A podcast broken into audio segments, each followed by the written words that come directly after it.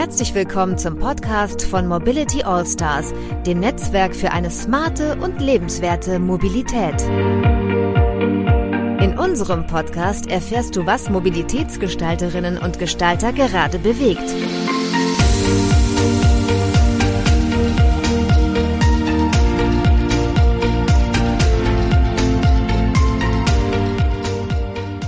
Ja, hallo und herzlich willkommen zu Folge 24 des Podcasts der Mobility All Stars.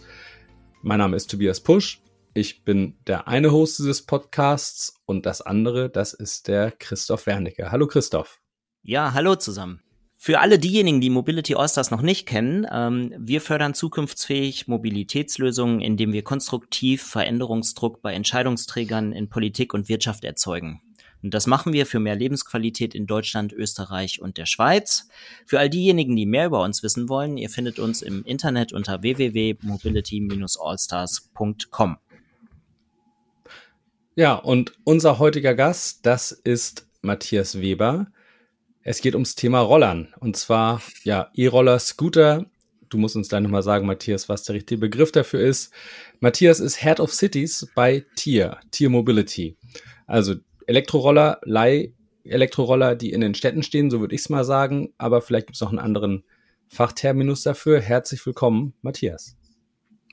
Ja, vielen Dank, dass ich hier sein darf. Habe ich euer Geschäftsmodell denn eigentlich richtig beschrieben? Ich habe mir das ja so ein bisschen zusammengestückelt, aber ihr habt bestimmt einen anderen Namen dafür, oder? Ja, also tatsächlich, wir sehen uns als Mikromobilitätsanbieter, ähm, da wir mittlerweile auch weit mehr sind als nur der E-Tretroller, ähm, Sharer, E-Tretroller ist genau das, ähm, das deutsche mhm. Fachwort mhm. quasi dafür, aber mittlerweile ist unser Portfolio da auch breiter, deshalb Mikromobilitätsanbieter. Ihr habt jetzt auch Fahrräder, ne? Zumindest ähm, Nextbike habt ihr, glaube ich, gekauft. Genau, und wir haben ja auch ähm, noch E-Bikes, haben wir auch im Angebot mittlerweile in mehreren Städten, auch in Deutschland schon ausgerollt. Genau, dementsprechend können wir da auch ein breiteres Angebot machen mittlerweile. Unter, der, unter den jeweiligen Brands oder unter Tier-Brand?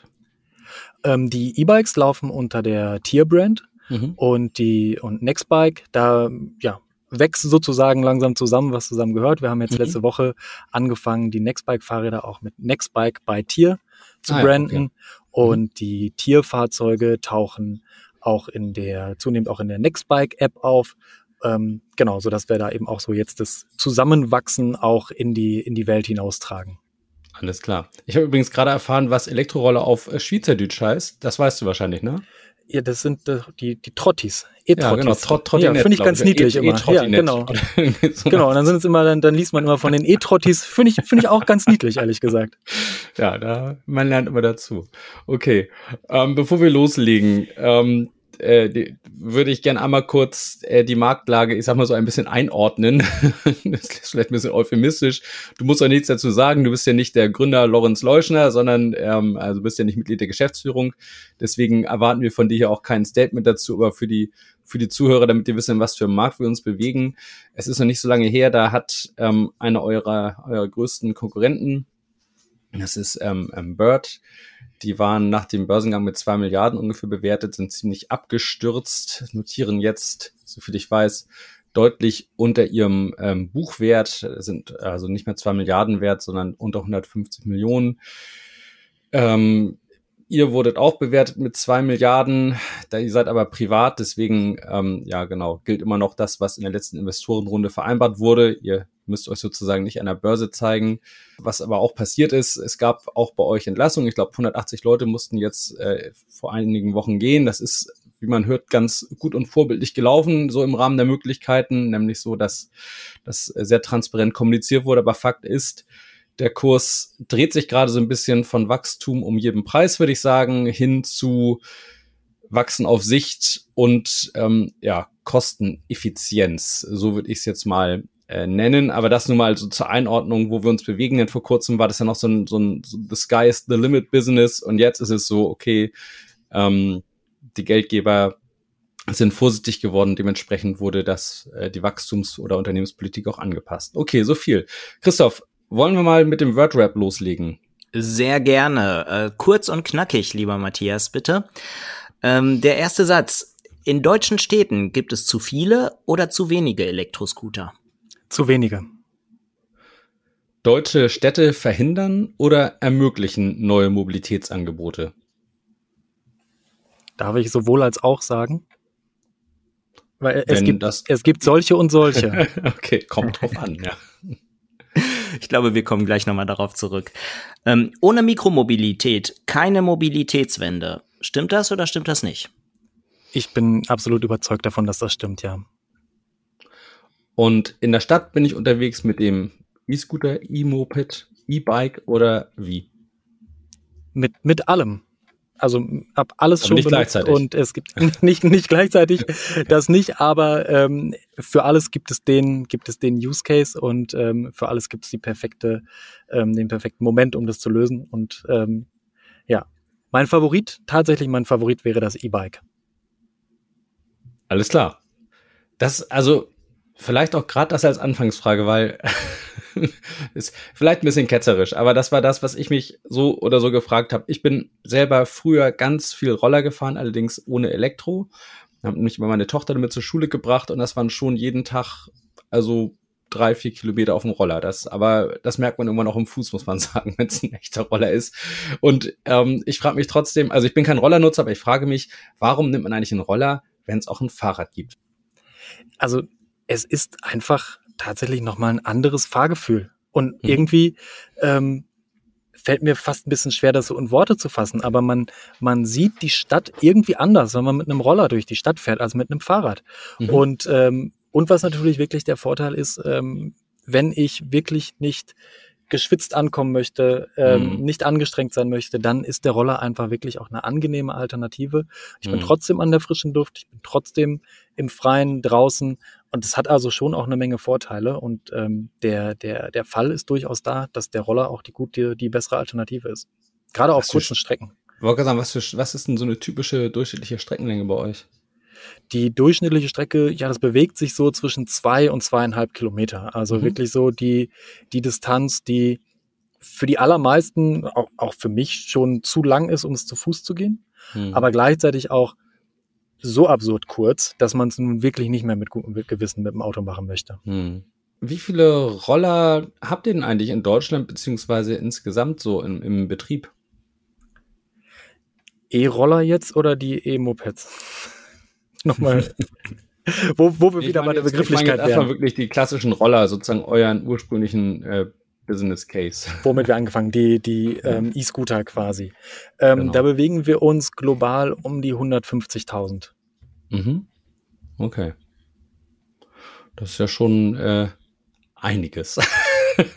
wow. Krass. Genau. Und dann habe ich gelesen, äh, stimmt das noch 250 Städte in 22 Ländern? Genau, genau, das ist wow. korrekt. Ja. Krass.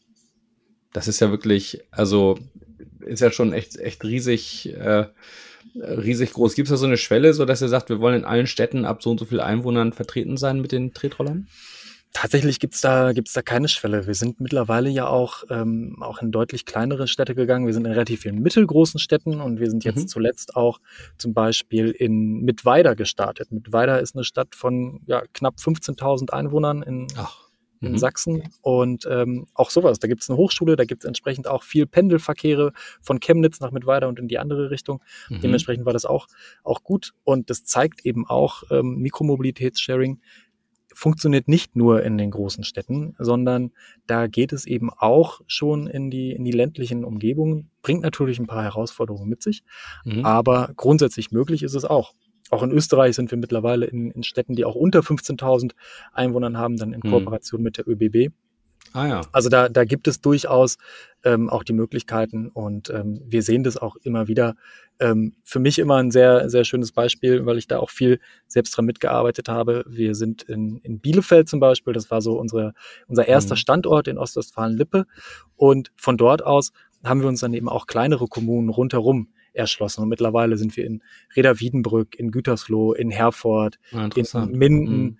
Ähm, eben weil natürlich, wenn ich wirklich möchte, dass Mikromobilität sich in den Alltagsmix auch integriert und dass auch Pendlerinnen und Pendler die Fahrzeuge benutzen können, dann brauchen sie die Fahrzeuge oder die Möglichkeit natürlich am Startort und auch am Zielort. Ähm, ja. Und das, das sehen wir einfach. Und ähm, ja, und deshalb glaube ich, dass wir das schon auch mittlerweile auch nachweisen können, dass E-Scooter eben nicht nur da funktionieren, wo es eh schon alles gibt, sondern mhm. dass sich das eben auch durchaus in den ländlichen Raum nach und nach auch ausbreitet. Ich komme ja gebürtig aus Ostwestfalen-Lippe und tatsächlich als großer Fan, äh, ich darf mich gerne auch mal outen hier, habe ich mich gefreut, dass ihr tatsächlich in, in Reda Wiedenbrück, in Gütersloh und äh, so äh, vor Ort seid. Da vertreten wir so ein bisschen die Pole, Christoph, weil ich bin ja so einer, der, seit ich auf dem Land wohne, so, wenn ich jetzt auch in Hamburg wäre, dann würde ich die Dinge auf jeden Fall auch nutzen, aber hier in in der Nordheide, da knirscht das, wenn man Roller fahren will, unter, den, unter den Rädern. Aber ähm, hast du denn das Gefühl, dass die Leute in der Dachregion das Prinzip Roller, also Elektroroller verstehen? Auch da ähm, glaube ich wieder sowohl als auch. Also es gibt natürlich, also das ist ja auch üblich, es gibt dann die Early Adopter und so weiter mhm. und so mhm. fort. Und es gibt natürlich auch noch eine Menge Leute, die da sehr zurückhaltend sind, die da auch sehr skeptisch dem gegenüber sind, die vielleicht mhm. auch überhaupt gar nicht verstehen, warum gibt es denn jetzt diese Fahrzeuge hier ja. unbedingt. Und ähm, das ist aber auch nachvollziehbar, glaube ich. Ne? Also wir sind jetzt in Deutschland, wurden E-Scooter zugelassen vor drei Jahren und drei mhm. Monaten. Mhm. Und ähm, dementsprechend äh, hat es auch noch gar nicht so die super lange Zeit, um sich etablieren, um sich da zu etablieren. Autos ja. gibt es seit Genau. Seit 100 Jahren. Und da hat auch noch nicht jeder verstanden, wie man die richtig benutzt, mal platt gesagt. Genau. Ähm, ja. Dementsprechend ist es, glaube ich, ein Prozess. Und aber dafür, dass es eben E-Scooter erst seit drei Jahren gibt, ist es, glaube ich, schon gar nicht schlecht und ähm, sind wir da wirklich auf einem guten Weg. Das, das ist nämlich der Unterschied ne? von euch zu anderen ähm, Anbietern, die in den Mobilitätsmix rein wollen oder für eine Mobilitätswende eine Rolle spielen. Ähm, ihr seid halt eine Form, die vielen Menschen noch unbekannt ist. Ne? Viel anderes, wenn man sagt, fahr mehr Bahn oder nutz Elektroauto, Fahrrad, das ist den Leuten halt vertraut. Ne? Aber ja. so ein Scooter, da muss man die Leute erstmal raufkriegen, im wahrsten ja, Sinne und wir, Wortes. Und und wir machen das, wir machen das auch ganz aktiv. Wir bieten Fahrsicherheitstrainings an, an ah, bei ja. Stadtfesten bieten wir das immer wieder an. Einfach, ja. hey, wir bauen einen Stand auf, bringen ein paar Roller mit, stellen ein paar Pylonen auf, lassen die Leute mal Slalom fahren, mhm. um einfach auch so ein bisschen so, das, das, den Leuten auch so ein bisschen ja, die Angst davor ist vielleicht ein bisschen zu viel gesagt, aber eben um so hm. diese, ja, schon so ein bisschen Schwelle, die ne? Berührungsängste ne? und die Schwelle auch abzusetzen, ganz, mhm. äh, herabzusetzen. Ganz genau. Und da kriegen wir auch immer wieder dann positive Rückmeldungen, dass dann wirklich heißt, ach Mensch, das macht ja wirklich Spaß und das ist ja tatsächlich einfach und, und viele Leute sind auch dann wirklich auch beeindruckt davon, ähm, was das für ernsthafte und auch erwachsen gewordene Geräte mittlerweile sind. Weil mhm. wenn man so E-Scooter oder E-Tretroller erstmal hört, dann haben viele eben wirklich noch diese ähm, erinnern sich erstmal an ihre Spielzeugroller aus der Kindheit vielleicht noch. Und ähm, wir sind ja jetzt gerade dabei, in Deutschland unser, unser neuestes Modell auf die Straßen zu bringen, was dann auch, was einen Blinker hat und ähm, natürlich eine Handy-Ladehalterung und ein Bremslicht mhm. und das wiegt weit über 30 Kilo und hat ein großes Vorderrad, ähm, da merkt man dann eben auch die Wertigkeit und auch, was es für eine Entwicklung gemacht hat. Ähm, das sehen die Leute aber eben erst dann, wenn sie es auch mal ausprobieren. Und da kriegen wir immer wieder die positiven Rückmeldungen, dass man es dann wirklich heißt, Mensch, wow, da bin ich jetzt aber beeindruckt wirklich davon, wie sich das anfühlt, damit zu fahren. Mhm. Wie messt ihr denn eigentlich euren Beitrag ähm, zur Umwelt? Also äh, Stichwort Mobilitätswende. Ich meine, dahinter steckt ja tatsächlich der Klimawandel und äh, wir alle müssen da einen Beitrag leisten. Wie würdest du sagen, wie, wie messt ihr das eigentlich für euch? Und ähm, vielleicht hast du sogar ein paar Zahlen für uns. Also genau, wir sind, wir sind angetreten mit dem Claim Change Mobility for Good. Ähm, wir sind nicht angetreten mit dem Gedanken, auch wir, wir kippen jetzt mal die Roller in die Städte und danach zählen wir fröhlich das Geld, sondern wir haben wirklich den Anspruch, da die. Ähm, Klingt aber gut eigentlich. wäre, wäre schön, wenn es vielleicht so funktionieren würde, aber wir haben da eben auch tatsächlich einen anderen Anspruch, ähm, weil wir einfach wirklich, ähm, ja, urbane Mobilität verändern wollen. Wenn man einmal gesehen und verinnerlicht hat, wie viel öffentlicher Raum privaten PKWs zur Verfügung steht in den Städten, dann kann man es nicht mehr nicht sehen. Und ähm, ja. da muss man halt irgendwie ran. Und wir sind überzeugt, das funktioniert nur, wenn man Alternativen schafft. Und ähm, natürlich ist eben auch unser Ziel mit dem Produktportfolio, welches wir aufgebaut haben, es den Leuten so leicht wie möglich zu machen, das Auto einfach mal stehen zu lassen. Dass man einfach mal damit anfängt, Mensch, heute scheint die, die Sonne, heute fahre ich mit dem Scooter zur S-Bahn und so ins Büro und lasse das Auto stehen. Das wäre einfach schon mal ein, ein wunderbarer Anfang. Ähm, und wie, wie messen wir das? Ähm, natürlich versuchen wir nachzuvollziehen, welchen, welchen Einfluss, welchen Impact haben wir schon in den Städten. Und ähm, da haben wir eine Umfrage durchgeführt, da haben ähm, 8000 unserer Kundinnen und Kunden auch dran teilgenommen. Und nun muss man natürlich auch ganz offen und transparent sagen, das ist eine Umfrage, die wir durchgeführt haben mit unseren mhm. Kunden. Ähm, und die Kunden und Kundinnen haben wir gefragt, ähm, was ersetzt du denn eigentlich, wenn du mit, mit Tier fährst? Und ähm, da über, über die 8000 hinweg, so im Durchschnitt, ähm, kam dabei raus, dass 17 Prozent der, der Teilnehmenden da eben auch schon ein Pkw oder eine Taxifahrt ersetzt haben mit dem E-Scooter. Und jetzt mag mhm. man sagen, ach Mensch, 17 Prozent, das ist ja noch nicht so richtig viel, aber ähm, ich möchte einfach da noch mal dran erinnern, es gibt uns auch erst seit, seit drei Jahren und solche, solche Veränderungen ähm, so Verhaltensveränderungen wirklich herbeizuführen, das ist ja ein sehr, sehr langer Weg. Und deshalb glaube ich, dass wir da wirklich einen guten Anfang haben. Und was eben auch sehr wichtig ist, weil uns natürlich auch klar ist, nicht jede E-Scooter-Fahrt ersetzt, ein, ersetzt jetzt eine Autofahrt. Also müssen wir sicher sein, dass wirklich jede E-Scooter-Fahrt so nachhaltig wie möglich ist. Und wir haben versucht, unseren, unseren, unsere CO2-Emissionen weitestgehend zu senken, indem wir mit die ersten waren, die auf ein Oper Operations-Modell umgeswitcht haben mit austauschbaren Batterien, dass man eben nicht mehr das, den kompletten Roller einsammelt, quer durchs Ruhrgebiet fährt zum Beispiel und dann, dann dort ja. lädt, sondern dass wir wirklich die vollen Batterien zum leeren Fahrzeug bringen. Ähm, wir nehmen enorm viel Aufwand in Kauf, um die Fahrzeuge zu reparieren, um die Lebensdauer wirklich zu verlängern. Ich hatte es ja vorhin schon erwähnt, wir gehen davon aus, unsere Fahrzeuge leben mindestens fünf Jahre, die, die wir jetzt auf die Straße bringen. So lange? Und Krass. Genau. Da, da würde ich würde ich tatsächlich die Fahrzeuge, die anderen Anbietern, glaube ich. Genau, und wir können es wir können's ja mittlerweile zumindest auch, auch in Teilen schon mal schon nachweisen. Ähm, die Fahrzeuge, die wir jetzt zuletzt zum Beispiel im, im Ruhrgebiet da haben wir jetzt auch die allerneuesten Fahrzeuge hingebracht und ähm, die Flotte, die, dort, die dort vorher rollte, die war dort drei Jahre lang im Einsatz. Und die wird jetzt nicht verschrottet, sondern die wird jetzt auch nochmal aufbereitet, repariert und kommt in anderen Märkten eben auch zum Einsatz und wird mhm. dort eben auch noch weiterfahren.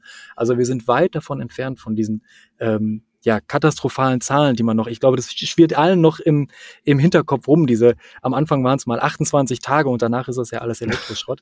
Da gab es wirklich eine, eine enorme Entwicklung. Und ähm, da, da setzen wir eben auch viel dran, weil wir glauben eben nur so funktioniert halt das Nachhaltige. Das ist ja auch die, die DNA quasi von, von einem unserer Gründer, von dem Lawrence Leuschner, der ja vorher auch mit Rebuy im Prinzip ja auch dadurch, dass da auch Elektroteile, Elektrogeräte wieder aufbereitet wurden, denen zweites Leben quasi ähm, verschafft wurde. Das, das steckt da einfach drin und das, ähm, das versuchen wir eben auch bei Tier, ähm, soweit es geht, eben mit Leben zu füllen. Hm.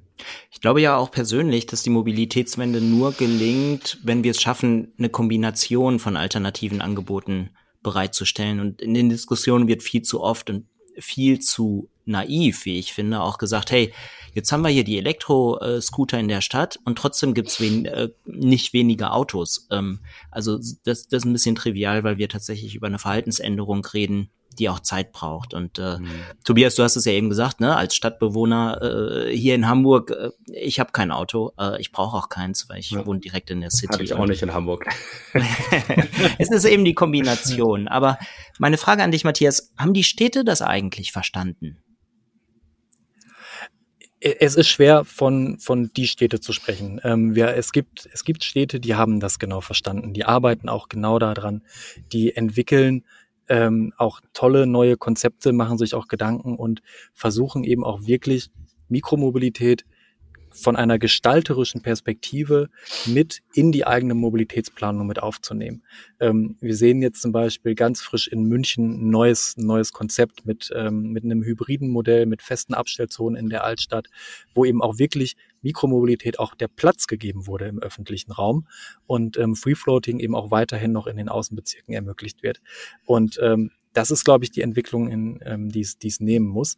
Ähm, Städte müssen anfangen zu sehen, dass E-Scooter sind gekommen, um zu bleiben.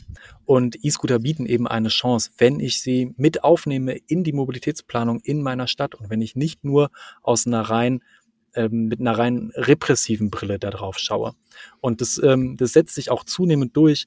Ähm, immer mehr Städte entwickeln solche Pläne. In, in, in Berlin zum Beispiel ist auch jetzt eine, eine Sondernutzungsverordnung ja auch verabschiedet worden, die ja auch einfach sagt, Mensch, im Innenstadtring, wir müssen das Parken ähm, und das Abstellen der E-Scooter, wir müssen das regulieren, wir müssen daran und das können wir auch als Anbieter komplett nachvollziehen.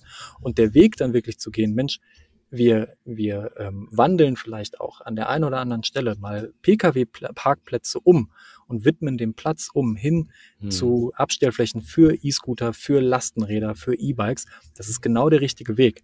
Und wenn ich dann solche, solche Abstellflächen in einem, in einem Abstand, ich sag mal so von 150 bis 200 Meter schaffe zu etablieren, und das ist tatsächlich in vielen Städten auch genau das Ziel, dann bekomme ich den perfekten Kompromiss hin. Dann habe ich aufgeräumte Gehwege, ich habe ein aufgeräumtes Stadtbild und gleichzeitig habe ich weiterhin das, den großen Vorteil der großen Flexibilität der Mikromobilität. Und ähm, das sehen wir einfach, dass das auch mehr und mehr bei Städten verstanden wird. Und hm. das ist ja auch schon großartig. Auch hier, wie gesagt, wieder vor drei Jahren wurden die E-Scooter zugelassen und da wussten ganz viele Städte erstmal gar nicht, hoch, was machen wir denn jetzt?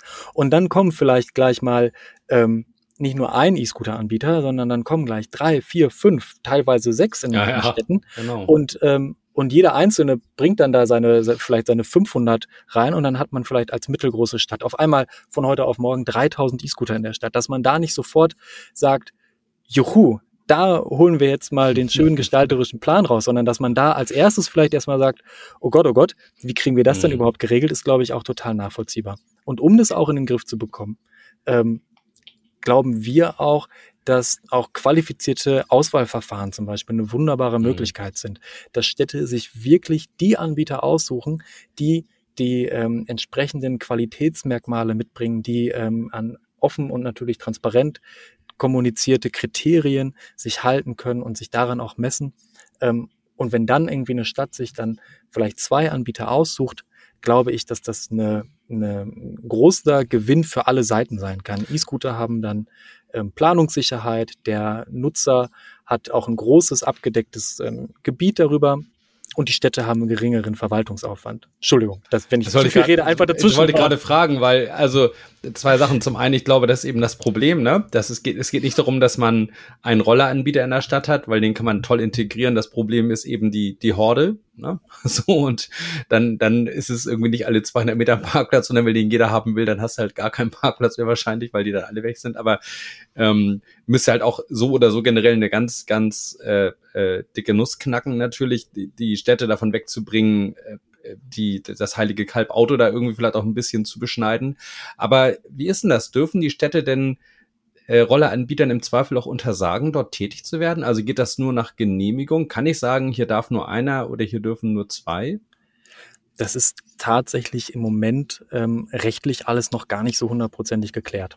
Mhm. Um, ähm, als wir angefangen haben, war es vor allen Dingen so, dass ähm, stationsloses E-Scooter-Sharing als Gemeingebrauch betrachtet wurde. Und in mhm. dem Falle kann eine Stadt verhältnismäßig wenig dagegen tun. Nun ist mhm. es so, dass sich mehr und mehr auch der, die, die Auffassung durchsetzt, dass das ähm, eine Sondernutzung ist und dementsprechend genehmigungspflichtig ist. Aber natürlich ist eine, eine Sondernutzungserlaubnis für den, für den öffentlichen Straßenraum, die ist dann eben auch nur an ganz klare straßenrechtliche ähm, Aspekte geknüpft.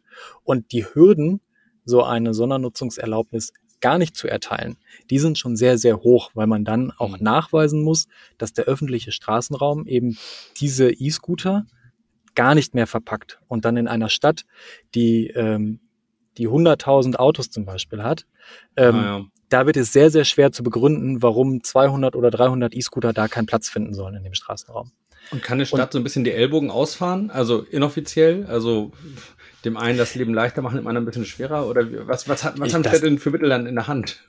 Das funktioniert, das, das, das geht natürlich schon, ähm, aber da, das hängt auch wieder immer wieder davon ab, welchen, welchen Anbieter die Stadt da gegenüber hat, äh, sich mhm. gegenüber hat. Also wir, ähm, wir möchten eigentlich nicht in Städten aktiv sein, die uns nicht mhm. haben wollen. Also ähm, ihr akzeptiert wir, im Zweifel auch ein Nein. hängt davon ab. Ähm, wenn, wenn, es, wenn es da schon einen Anbieter gibt in der, in mhm. der Stadt, dann ist es natürlich fraglich, okay, warum darf denn der jetzt da sein und wir mhm. nicht? Ähm, aber ansonsten versuchen wir wirklich immer den Weg zu gehen, dass wir ähm, ja eine Basis und ein Konzept entwickeln, dass auch die Stadt sich jetzt vielleicht nicht unbedingt riesig freut, aber dass die Stadt zumindest sagt, naja, okay, das probieren wir jetzt gerne mal aus mit denen. Ähm, mhm. und so war es zum Beispiel auch, ich komme da gerne nochmal, gerade wenn es da den persönlichen Bezug zu gibt, kommen gerne nochmal zurück auf Ostwestfalen-Lippe. Da haben wir uns da zum Beispiel auch wirklich die Zeit genommen und die Mühe gemacht, sind hingefahren, haben uns ähm, dem, dem Mobilitätsausschuss Rede und Antwort gestanden und auch einfach alle Bedenken ausgeräumt und haben dann auch gesagt, kommt, das ist unser Konzept, was haltet ihr davon? Lasst uns mal drüber sprechen, lasst uns die Fragen klären und Bedenken ausräumen und dann lasst es uns einfach mal ausprobieren und mal schauen, wie es läuft. Und ich glaube, das ist auch der Weg, weil wenn man in einer Stadt startet und die Stadt möchte E-Scooter nicht haben, dann kann die Stadt es einfach dem Anbieter auch auch ungemütlich machen, weil dann mhm. natürlich auch ordnungspolitische Mittel ausgereizt ja. werden können. Und sobald ein Scooter dann eben nicht so steht, wie die Straßenverkehrsordnung ja, ja, es vorsieht, dann kann die Stadt natürlich auch entsprechend aktiv werden. Und deshalb mhm. suchen wir eben auch immer den Weg, das gemeinsam zu machen. Und in, das, das mhm. funktioniert auch eigentlich am besten. Aber vielleicht nur noch mal eine Anschlussfrage. Ordnungspolitische Mittel hast du gesagt. Wenn man sich das in Hamburg mal anschaut in der App, äh, dann sieht man, an wie vielen Stellen man dann den E-Scooter nicht abstellen darf. Das ist teilweise echt äh, Wahnsinn. Ähm, ich bin schon ganz oft irgendwie dann äh, wieder vier, 500 Meter zurückgefahren und musste dann den Rest der Strecke zu Fuß gehen, weil ich gerade da nicht parken durfte und dort nicht parken durfte. Und das sind teilweise also ganz kleine, äh, minimale Flächen, die da ausgeflaggt sind, teilweise von 20 mal 10 Metern und so. Äh, und davon gibt es hunderte, wenn nicht sogar tausende in, in Hamburg. Ähm, äh, habt ihr dann Mitspracherecht oder ist das Gängelei oder wie ist denn eure Sicht darauf? Also ich kenne jetzt ähm, ehrlich gesagt habe ich nicht, nicht in, in aller Tiefe die, die Situation in Hamburg vor Augen, mhm. aber grundsätzlich ist es so, dass erstmal natürlich Straßenverkehrsordnung und Elektrokleinstfahrzeugeverordnung erstmal eine ganze Reihe an Parkverbotszonen automatisch vorgeben. Alle Grünflächen, alle ähm, Fußgängerzonen äh, etc. pp. Und dann dann können Städte eben natürlich auch weitere Vorgaben machen. Und ähm, Natürlich mag das manchmal auch ein bisschen viel sein. Natürlich ist man vielleicht an der einen oder anderen Stelle auch erstmal ein bisschen, ein bisschen übervorsichtig. Und das ist dann aber eben auch, auch unsere Aufgabe, auch als, als, ja, Partner auf Augenhöhe der Städte. So möchten wir uns nämlich dann auch gerne sehen. Und für einen, in so einer vertrauensvollen Partnerschaft, da gehört es natürlich auch mal dazu, auch mal der Stadt zu sagen, Mensch, wir glauben an der einen oder anderen Stelle, da seid ihr nicht so auf dem, ähm, geht ihr nicht so in die richtige Richtung. Und dann kann man natürlich auch mhm. solche, auch gerade solche Parkverbotszonen immer mal ansprechen. Ähm, vor allem, wir haben ja die Daten. Wenn wir auch in unseren Daten zum Beispiel sehen, dort möchten immer wieder Kundinnen und Kunden auch die Miete beenden, mhm. dann ist es natürlich auch für uns ein Anhaltspunkt, mal auf die Stadt zuzugehen und der Stadt zu sagen, pass mal auf, was ist denn eigentlich euer Gedanke dahinter, dass dort jetzt diese Parkverbotszone liegt? Woran liegt es? Was ja. ist euer Ziel? Und finden wir vielleicht eine Lösung? Denn schaut mal hier in die Daten. Ähm, jede Woche, jeden Tag würden eigentlich total gerne 20 Leute dort die Fahrt beenden und auch die Fahrt wieder starten. Finden wir da nicht eine Lösung, dass wir beides in eine Balance bringen? Und das ist dann eigentlich unser Ansatz. Und ähm, wir sind auch nach wie vor davon überzeugt, dass das der richtige Ansatz ist. Auch wenn das natürlich nicht immer der schnellste Ansatz ist. Der schnellste Ansatz wäre natürlich vielleicht auch mal zu sagen, Mensch, die Stadt darf da gar keine Parkverbotszone vorschreiben mhm. ähm, und deshalb halten wir uns nicht dran. Aber ja, das ist, glaube ich, nicht der Weg, den man gehen sollte, wenn man einfach langfristig gemeinsam vertrauensvoll arbeiten möchte. Mhm. Ja, das ist natürlich auch vorstellbar, ne, dass sich da die, die Anbieter möglicherweise auch unterscheiden. Ich habe jetzt mal in Treffen mit so verschiedenen Vertretern von, äh, von Kommunen, werde ich die mal fragen. musst du jetzt nicht erzählen, müssen andere bewerten, aber es ist ein interessantes Thema, wo ich mal mein Ohr auflegen werde. ja, auf jeden Fall. Ich glaube, dass, dass sich da wirklich auch die Anbieter sehr unterscheiden und ähm, wir sind da natürlich, wir nehmen gerne Lob entgegen, aber wir sind auch für Kritik offen, denn auch uns ist vollkommen klar, dass wir sicherlich nicht perfekt sind. Hm.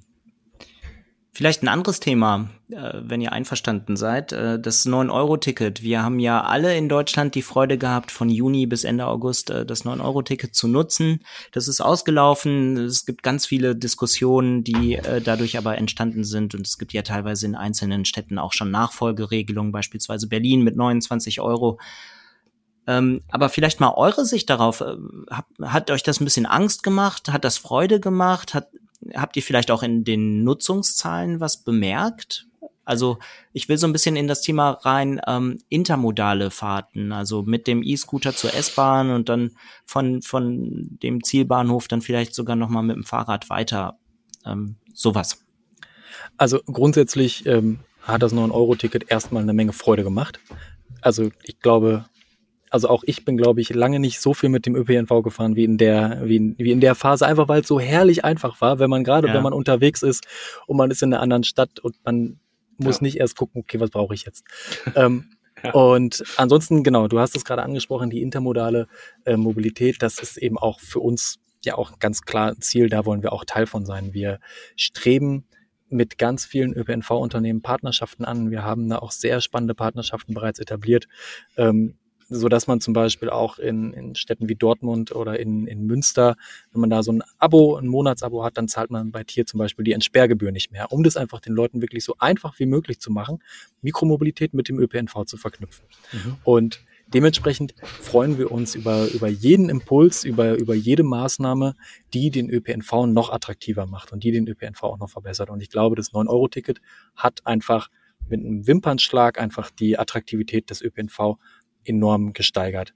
Und ähm, wir können das auch ganz deutlich sehen und wir haben das auch in dieser Zeit gesehen, dass Fahrten mit den E-Scootern noch häufiger zu ÖPNV-Knotenpunkten gingen und auch von ÖPNV-Knotenpunkten wieder weg. Also wir können auch eindeutig sehen, es gibt diese Kombination. Das ist nichts, was man sich irgendwie mal in der Theorie ausgedacht hat oder wovon man träumt, sondern es gibt wirklich diese Kombination ähm, und wir, es, es stimmt einfach wirklich, dass wir eine gute Lösung für die erste und letzte Meile haben.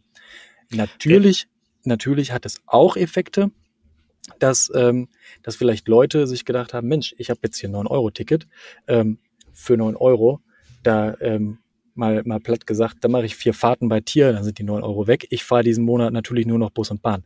Das gab es mit Sicherheit auch, aber nicht so signifikant, dass wir da jetzt irgendwie in unseren Zahlen irgendwie etwas was Negatives rauslesen konnten. Also für uns war einfach auch das 9-Euro-Ticket wirklich ähm, primär große Freude. Stichwort Einfachheit, du hast es angesprochen, weil es ging tatsächlich bei der Akzeptanz des 9-Euro-Tickets nicht nur um den Preis, sondern auch darum, dass man die ganzen äh, Suchen nach den richtigen Tarifen, die sind ja alle weggefallen. Du hast jetzt ähm, Dortmund, Münster angesprochen, Wegfall der äh, Ents äh, Entsperrgebühr, wenn ich ein Abo habe. Ist das denn alles? Also könnt ihr euch auch ähm, Kombinationen vorstellen, wo ihr sagt, hey, so ein 29-Euro-Ticket, da sind wir auch mal inkludiert? Also ist sowas überhaupt vorstellbar? Also das ist schon wirklich so das das, das große ferne Ziel natürlich. Das ist auch, was mhm. sich, was sich Kundinnen und Kunden natürlich wünschen. Die möchten am liebsten einfach einmal irgendwie in der App bezahlen und dann ähm, zum, zum Bus fahren mit dem Scooter, vom Bus zur, zur S-Bahn und dann mit dem Fahrrad in, ins Büro und nicht jedes Mal wieder wie hier nochmal bezahlen und da nochmal eine Rechnung. Das ist definitiv, glaube ich, so, dass das lange, äh, das, das große Ziel, was aber auch natürlich wenn man sich das dann im Detail anschaut, auch das komplizierteste ist. Ähm, wie macht man das dann alles technisch? Wie macht man das mit der Umsatzaufteilung etc. pp. Da gibt es ganz viele Fragen. Aber um auf die Frage zurückzukommen, grundsätzlich sind wir natürlich extrem offen dafür, auch solche Dinge auszuprobieren, auch mal in solchen, in solchen Tickets mal mitzudenken. Wir haben ja auch zum Beispiel mit der Rheinbahn ähm, das auch schon mal pilotiert und dass man über die Tier-App Tickets für die Rheinbahn kaufen konnte und dann mhm. automatisch Freiminuten mit dazu bekommen hat. Also mhm. es gibt schon diese, diese Experimente äh, und die Gespräche und es wird auch mehr und mehr in die Richtung gehen. Und ähm, da, da bin ich überzeugt von und das, das, das muss auch, das muss auch sein. Da muss es einfach hingehen, ähm, um es wirklich, die Hürde, die muss so niedrig wie möglich sein und es muss so einfach sein wie möglich und es muss Spaß machen und es muss zuverlässig sein. Nur so wird man möglichst viele Leute dafür begeistern können.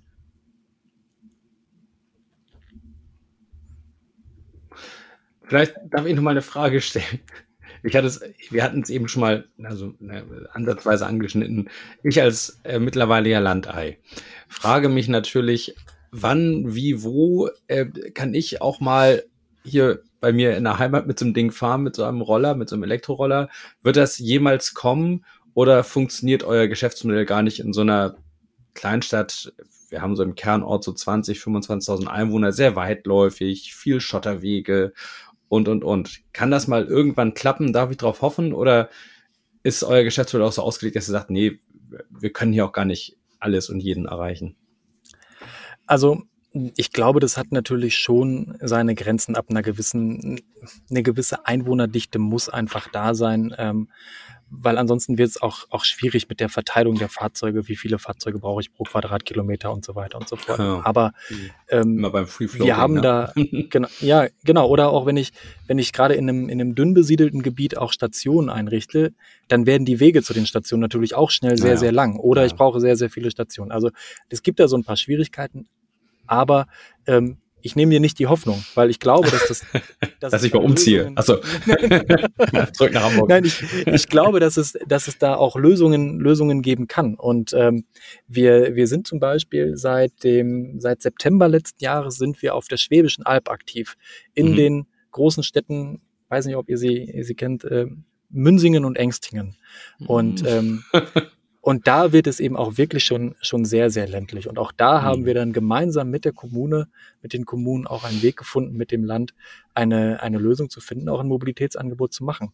Und deshalb sind wir da grundsätzlich immer erstmal total offen mhm. und ähm, gerade wenn es auch den Impuls vielleicht aus der, aus der Einwohnerschaft ja. gibt, dass man irgendwie sagt, Mensch, wir wollen hier irgendwie mal was machen, dann sagen wir grundsätzlich einfach, lass uns doch mal an den Tisch setzen, lass uns doch mhm. mal überlegen, was braucht ihr eigentlich, was können wir liefern und wenn man das dann möchte, dann stecken wir mal die Köpfe zusammen und wie kriegen wir das jetzt realisiert?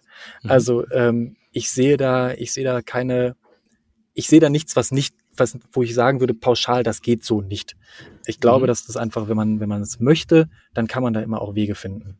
Jetzt muss ich trotzdem mal nachfragen, mal äh, direkt. Ist denn sowas überhaupt möglich, dass ihr das eigenwirtschaftlich betreibt? Oder muss man dann einen Deal finden mit der Stadt, dass man sagt, hey, die Stadt macht eine Ausschreibung und dann hat man aber auch sozusagen das Exklusivrecht, dort für zehn Jahre anzubieten? Ähm, äh, es gibt ja unterschiedliche Möglichkeiten auch der, der, der Finanzierung. Ähm, kannst du da so ein paar Sätze zu sagen? Also ich glaube tatsächlich, ich habe es ja so so ein bisschen versucht, so verklausuliert zu sagen, dann muss man halt mal die Köpfe zusammenstecken und mal gucken, wie man es realisiert ja. bekommt. Ähm, je nach, je nachdem, ähm, also es wird auch, es gibt auch kleinere Städte mit, äh, mit 20, 25, 30.000 Einwohnern, die man auch eigenwirtschaftlich betreiben kann. Vor allem, wenn sie in der Nähe von anderen größeren Städten sind, so dass ich jetzt vielleicht für diese eine Stadt kein extra Lager brauche. Und dann okay. wird es aber sicherlich auch Situationen geben oder, oder Städte geben, ähm, wo auch einfach eine Förderung notwendig ist. Ähm, ich genau, ich denke, beides, beides ist möglich und deshalb, wie gesagt, muss man sich da immer den, den individuellen Fall mal anschauen. Tier bietet an Elektroscooter, E-Mopeds, ich glaube, jetzt sage ich es richtig, äh, und ähm, E-Bikes, ich glaube ausschließlich Pedelecs, jetzt in Kooperation mit Nextbike natürlich auch äh, traditionelles Bike-Sharing, sage ich mal. Was ist denn so der nächste Schritt? Können wir da noch mehr erwarten?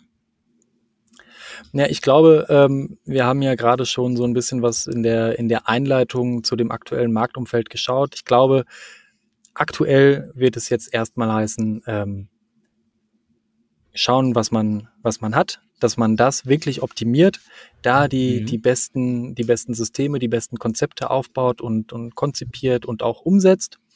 Und dann müssen wir mal schauen, wo die, wo die Reise hingehen kann. Also ich glaube, es gibt da wirklich noch viele unterschiedliche Möglichkeiten und auch Use Cases. Ich, ich, ohne dass ich jetzt irgendwie da sagen kann, dass wir da jetzt irgendwie da schon den perfekten Plan in der Hinterhand haben und dann 2024 irgendwas kommen würde, das mhm. bei, bei, bei weitem nicht. Aber wenn ich jetzt einfach mal so für mich nachdenke, ähm, ein großes Problem, was wir mit den meisten Produkten unserer Produkte noch nicht im Griff haben, ist, wie macht man es denn, dass es auch bequem und Spaß macht, wenn es mal regnet?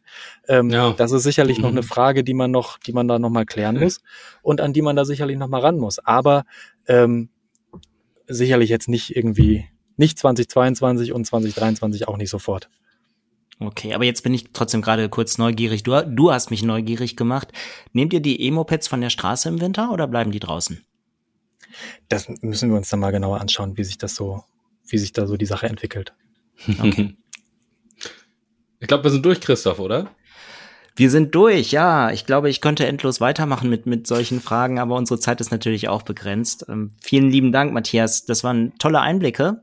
Ja, ähm, interessant. Ich habe ein bisschen was gelernt. Info. Über dieses Mysterium E-Roller, das ich nur aus Erzählungen aus dem Fernsehen kenne.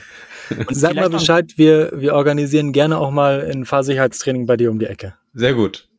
Ein Sicherheitstraining in Buchholz. Wir werden darauf hinweisen. Schotterweg. Sehr schön. Sehr gut.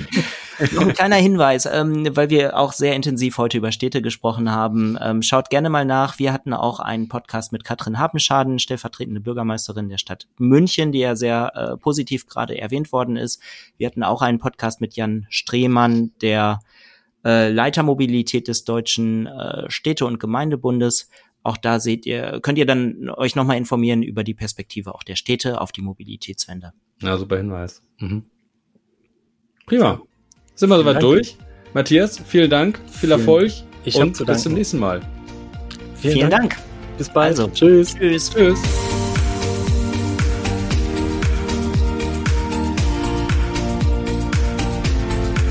Du möchtest auch zur Mobilitätswende beitragen? Dann bist du bei Mobility Allstars genau richtig. Werde Teil unserer Community und besuche uns unter www.mobility-allstars.com.